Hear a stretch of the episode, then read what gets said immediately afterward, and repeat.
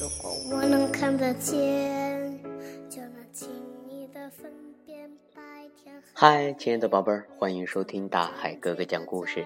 今天大海哥哥给大家分享《谁吃了我的粥》的故事。提供图书的是菏泽市新苏天美三楼的老约翰儿童创意阅读中心。如果呢，你也在老约翰接到了这本书，现在呀，就请你和我一起来打开书本，分享今天的好故事。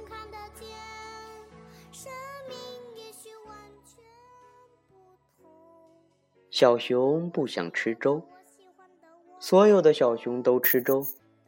熊妈妈说：“所以啊，它们长得又高又壮。”可是小熊摇摇头说：“不要吃粥，不要吃粥。”宝贝儿，那我就给森林里那只可怕的魔鬼熊吃了。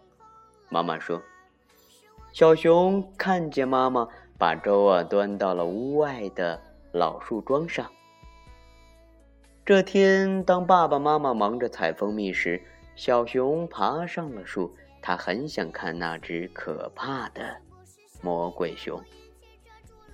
回家的路上，爸爸问：“孩子。”你看见那只魔鬼熊了吗？嗯，没有，爸爸。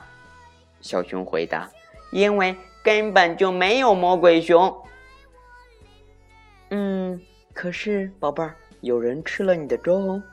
当他们回到家的时候啊，妈妈说：“第二天，熊爸爸在小熊的粥里放了一些蜂蜜，可小熊还是不吃。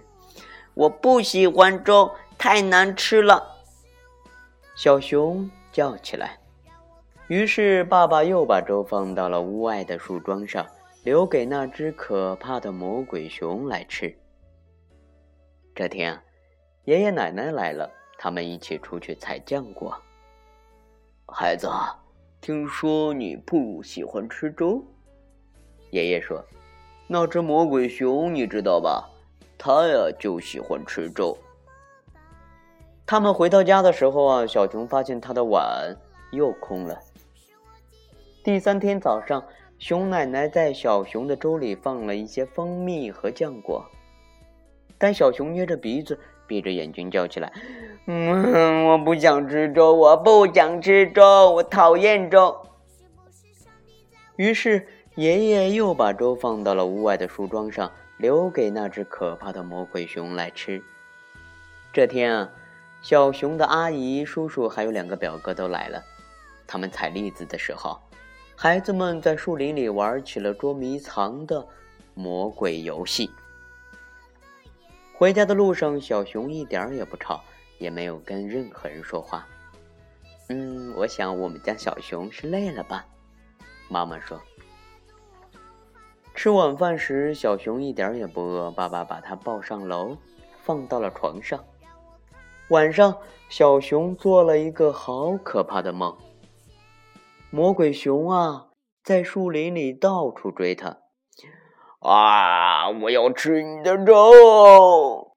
魔鬼熊吼叫着：“吃了粥，我就会变得又高又壮。”小熊抱着他的粥跑呀跑呀，跑呀，跑过了长满浆果的田野。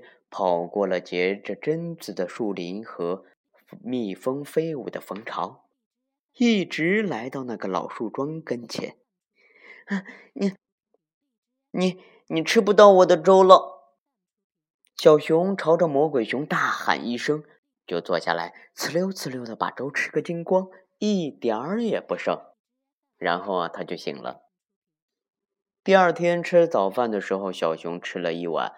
放了蜂蜜的粥，和一碗放了榛子浆果的粥，整整一天啊，小熊都忙极了。他帮奶奶和妈妈把浆果做成果酱，再把蜂蜜倒进罐子里。接着呀，他又去帮爷爷和爸爸。但就在他们储藏果子的时候，爸爸突然问：“哦，孩子，外面有什么声音？”大家都在认真的听。然后打开了门，门外呢，小动物们一齐在喊：“我们的粥呢？我们的粥呢？”啊，爸爸，这就是那只魔鬼熊啊！小熊咯咯的笑了起来。从这天起啊，每天早上小熊吃完了自己的粥，都会再放一碗到树桩上给魔鬼熊吃。而那只魔鬼熊呢，总能把粥吃得干干净净，一点儿也不剩。亲爱的大朋友、小朋友，今天呢，大海哥哥和大家分享的谁吃了我的粥的故事呢，到这里就要就要和大家说再见了。在这里呢，大海哥哥想问一下，呃，听众的小朋友还有大朋友们，你们知道谁是魔鬼熊吗？如果你知道答案的话，可以留言给大海哥哥。大海哥哥的微信账号是幺五八六四六二。幺七七九，留言的第一名呢，可以作为大海哥哥下期节目的小嘉宾。大海哥哥录一首节目送给你，作为新年礼物。好了，宝贝儿，拜拜。如果我能看得见，就能轻易的分辨白天黑夜。